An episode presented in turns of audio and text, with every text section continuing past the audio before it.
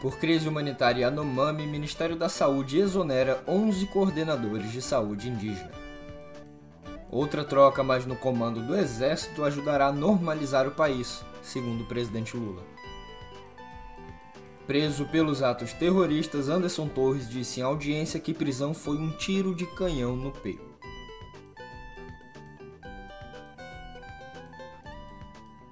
Bom dia, boa tarde ou boa noite. Eu sou Olavo Davi e nesta terça-feira, 24 de janeiro de 2023, eu começo com uma pergunta: O Brasil tem jeito ainda? Eu costumo acreditar que sim, mas há muita coisa por resolver. Seja pela falta de cuidado com a própria população ou pela dificuldade em saber no que confiar vindo das Forças Armadas, a gente passa por algumas dessas coisas a partir de agora, rapidinho, no pé do ouvido.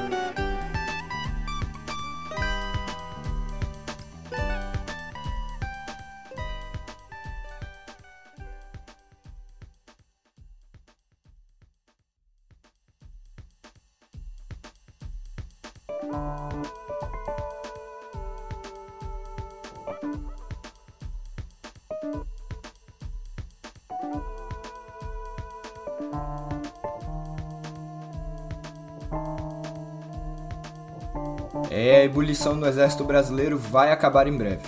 Ao menos é isso que espera o presidente Lula do PT após a troca de comando da Força Verde Oliva.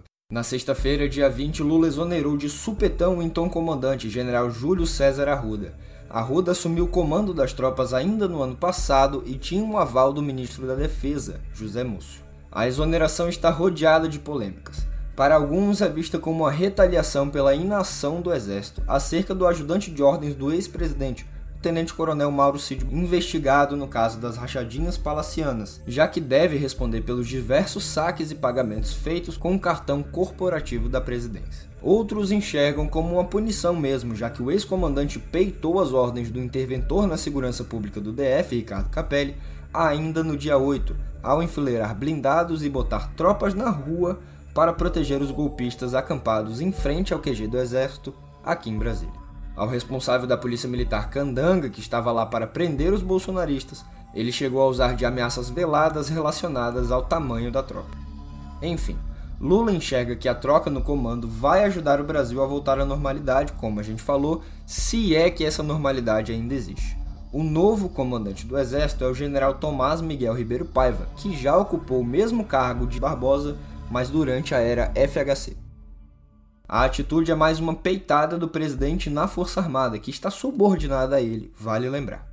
Também na semana passada, o petista acusou militares de conivência com os atos terroristas do dia 8, além de rechaçar o tal poder moderador que alguns incautos atribuem às Forças Armadas.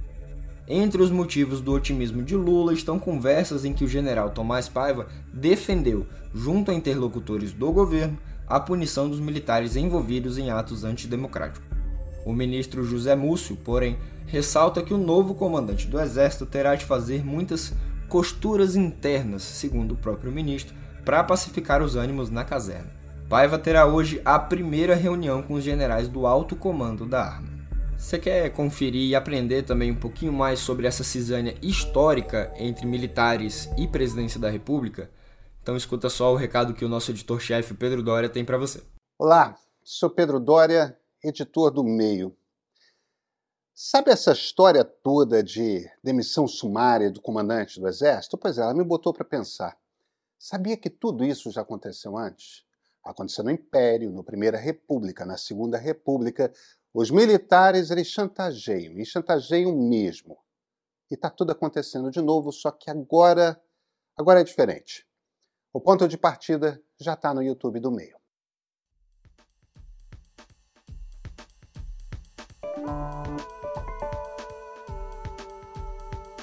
Por aqui continuamos a falar de terrorismo porque o ministro do STF, Alexandre de Moraes, mandou abrir ontem, a pedido da Procuradoria-Geral da República, mais três inquéritos para investigar os atos terroristas do dia 8, quando bolsonaristas invadiram e depredaram o Congresso, Supremo e o Palácio do Planalto.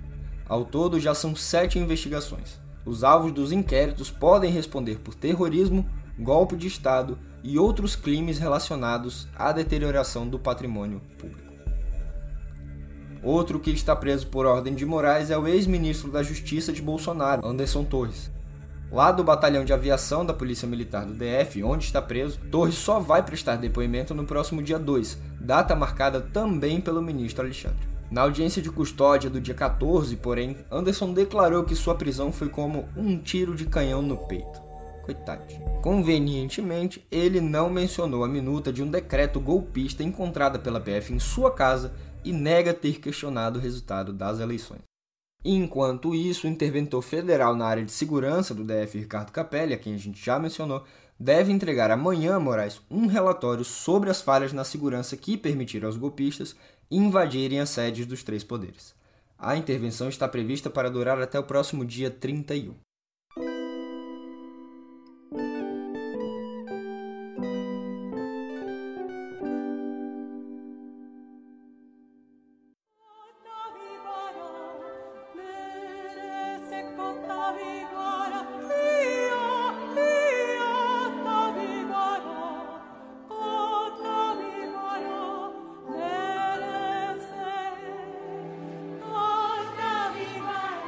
Falhamos enquanto sociedade, falhamos enquanto brasileiros, falhamos em tudo. E para tentar reconstruir o povo Yanomami, o governo federal exonerou 11 coordenadores regionais da Secretaria de Saúde Indígena, conhecida por CESAI, na última segunda-feira, conhecida como ontem. A pasta, que é vinculada ao Ministério da Saúde, é a responsável pelas políticas públicas de atendimento aos povos originários, o que, percebe-se, não foi executado de forma alguma até aqui. No território da nação indígena há casos graves de desnutrição, verminose, o que indica, além da precariedade na alimentação, uma grave ausência de meios para higiene pessoal e malária. O Ministério decretou emergência de saúde pública na terra indígena e enviou 13 agentes da Força Nacional do SUS que vão atuar em um hospital de campanha na região. A terra Yanomami se espraia por cerca de 10 milhões de hectares, com 370 aldeias instaladas ao longo da fronteira de Roraima com a Venezuela e ao norte do Amazonas. Foi lá onde o presidente Lula se deparou com as imagens que emocionaram e chocaram o Brasil. São pessoas, seres humanos em condições subhumanas, em retratos que são comparados às trágicas fotos das vítimas do Holocausto ou das intensas e grandes fomes do Nordeste de outrora. E gente gente nasceu para sorrir, não para passar fome.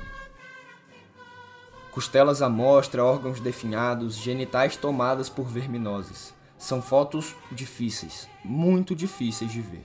É uma realidade impossível de aceitar, mas ela está aí, está posta. A postura do Estado brasileiro diante do contínuo genocídio indígena não mudou. É o mesmo há 522 anos. Nos últimos quatro, então, houve, é óbvio, retrocessos em todas as áreas, mas o que Jair Bolsonaro e sua gangue fizeram à frente do país não sairá barato. Para nós, lembre-se que muitos dos responsáveis diretos pela situação do povo Yanomami ainda estarão nas fileiras oficiais da República. Gente como Ricardo Salles e sua famosa boiada certamente fará estrago na Câmara dos Deputados, assim como a macabra da Maris Alves certamente vai deixar sua marca no Senado Federal. Por falar em Damares, a ex-ministra da Mulher, da Família e dos Direitos Humanos tem muitas explicações a dar também. A antiga chefe da antiga pasta tinha sempre informações muito confidenciais, segundo ela própria, a respeito de práticas que, conforme ela denunciou, envolviam até extração de dentes de crianças para a prática de sexo oral. Essas denúncias, vale lembrar, nunca foram comprovadas.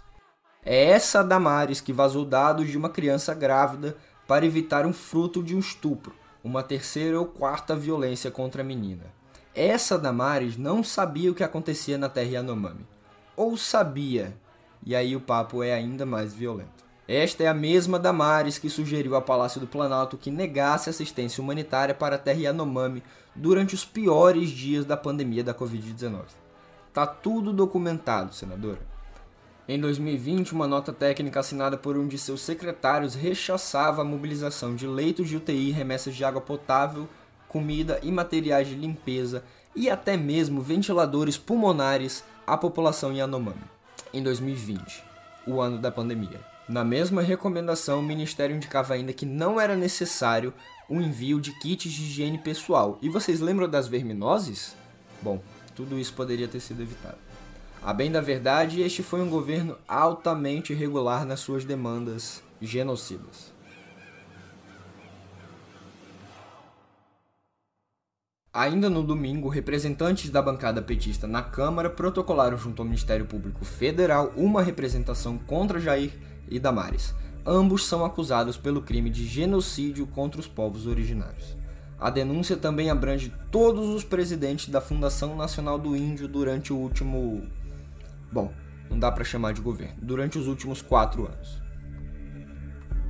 São apontadas pelos denunciantes a ação ou omissão da estrutura governamental para com os Yanomami, o que teria contribuído, segundo a denúncia, para a contaminação dos rios com o mercúrio usado no garimpo ilegal, o que também contamina os peixes e, consequentemente, a alimentação de todo aquele povo.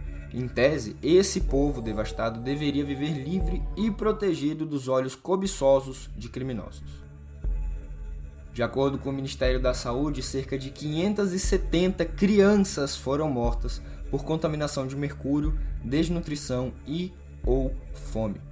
Além de ceifarem o presente, tentam apagar a história e o futuro de um povo ancestral. Não vão conseguir. O atual secretário de Saúde indígena, Webe Tapeba, classificou os esforços das equipes de operação de guerra e disse ter a impressão de que os indígenas foram abandonados pelo Estado brasileiro. Esse tema tão grave e sinceramente tão deprimente é o tema do Mesa do Meio de amanhã. A partir das 19 horas, Pedro Dória, Marilis Pereira Jorge e Flávia Tavares debatem os caminhos que nos levaram à beira desse abismo civilizatório. Aqui de Brasília, nossa repórter especial Luciana Lima entra com as notícias mais quentes nos bastidores da República. Lembre-se que em seguida tem o papo exclusivo com os nossos assinantes prêmio. Não fica de fora não.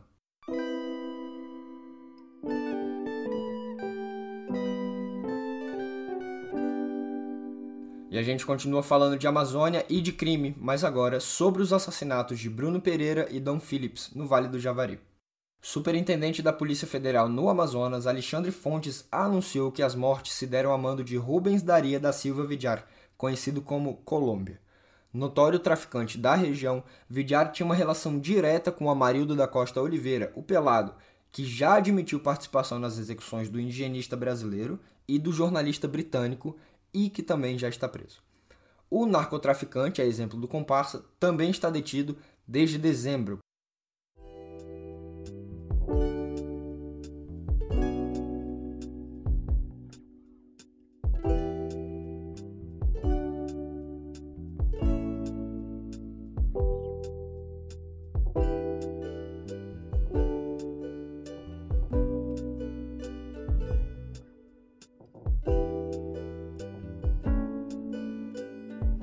Hoje conheceremos os indicados e as indicadas a prêmios na principal cerimônia do cinema mundial, o Oscar. Mas ontem, o verdadeiro oposto à estatueta mais famosa do mundo também listou os melhores, ou será piores, para sua indigesta premiação. O Framboesa de Ouro, que lista os piores do ano, soltou a relação de concorrentes e sobrou para o náufrago mais querido da dramaturgia. Wilson, desculpe! Desculpe, Wilson! Tom Hanks, ou Dan Stuba, não, mentira, Tom Hanks mesmo, teve três indicações. Uma de pior ator por seu papel de Gepeto em Pinóquio, de Guillermo del Toro, pior ator coadjuvante pelo trabalho em Elvis, a biografia da estrela do rock norte-americano, e pelo mesmo filme, Hanks é indicado ao prêmio, por assim dizer, de pior casal, para ele sua máscara de látex usada na produção. Blonde, que conta a história de Marilyn Monroe, teve oito indicações, inclusive como pior filme. Seguindo a dinâmica das nomeações, a premiação menos desejada da indústria cinematográfica divulga os vencedores na véspera da cerimônia do Oscar, marcada para 12 de março.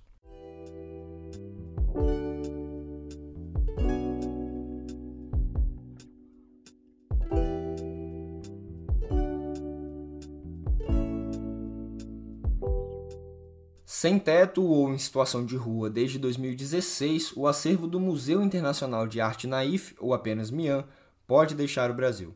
A arte naif, para os incultos como eu, é arte popular, geralmente feita por autodidatas, artistas sem a consagração acadêmica das belas artes. O Mian ficava no Cosme Velho, zona sul do Rio, e desde as restrições da pandemia tem sofrido como um cigano. A última vez que o acervo foi exposto se deu em 2019, no Parque Lage, também na Cidade Maravilhosa. Agora, para chamar atenção à importância das peças e buscar patrocinadores, o projeto Arte nas Estações levará 270 trabalhos a três cidades mineiras, podendo também se estender ao Espírito Santo e à Bahia.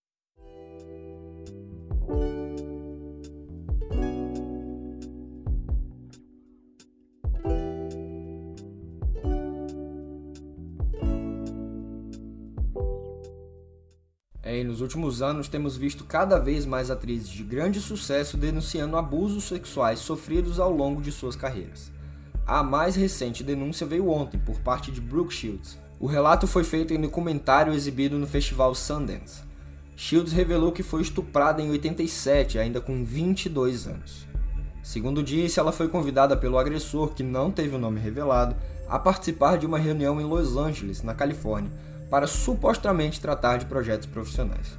Hoje, com 57 anos, ela disputou para o estrelato na infância com filmes já polêmicos para a época, como Menina Bonita, de 78, e A Lagoa Azul, de 1980.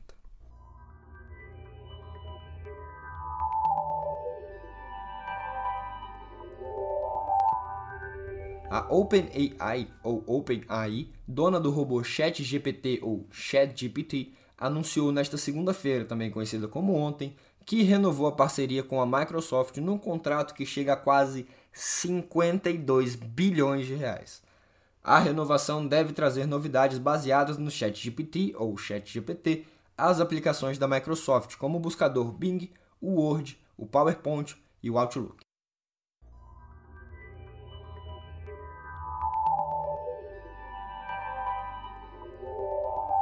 E a tempestade de demissões nas empresas de tecnologia está longe de dar lugar à bonança. Nesta segunda, ontem, o Spotify anunciou que pretende demitir cerca de 600 funcionários, quase 6% da força de trabalho da companhia. Demissões têm sido comuns no setor de tecnologia após o crescimento acentuado no pico da pandemia e você tem acompanhado aqui no, no Pé do Ouvido todas as movimentações com relação ao famoso passaralho nas empresas do ramo. O anúncio de gente na rua, porém, pegou bem junto à bolsa de valores, onde as ações do Spotify valorizaram em 3,5% no início do dia.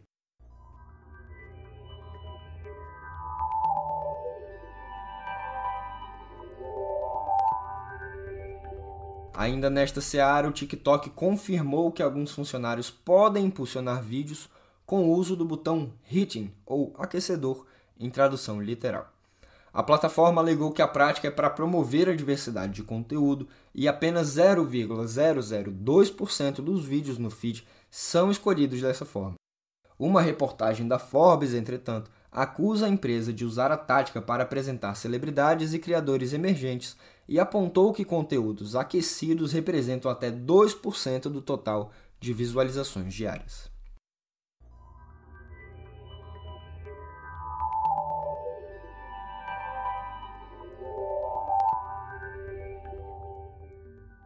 Pelo visto, teremos atualização em breve no WhatsApp e essa pode facilitar em muito a minha vida. A plataforma estuda permitir que seus usuários enviem fotos em qualidade original segundo a WA Beta Info, o site que divulga informações sobre as versões de teste do aplicativo.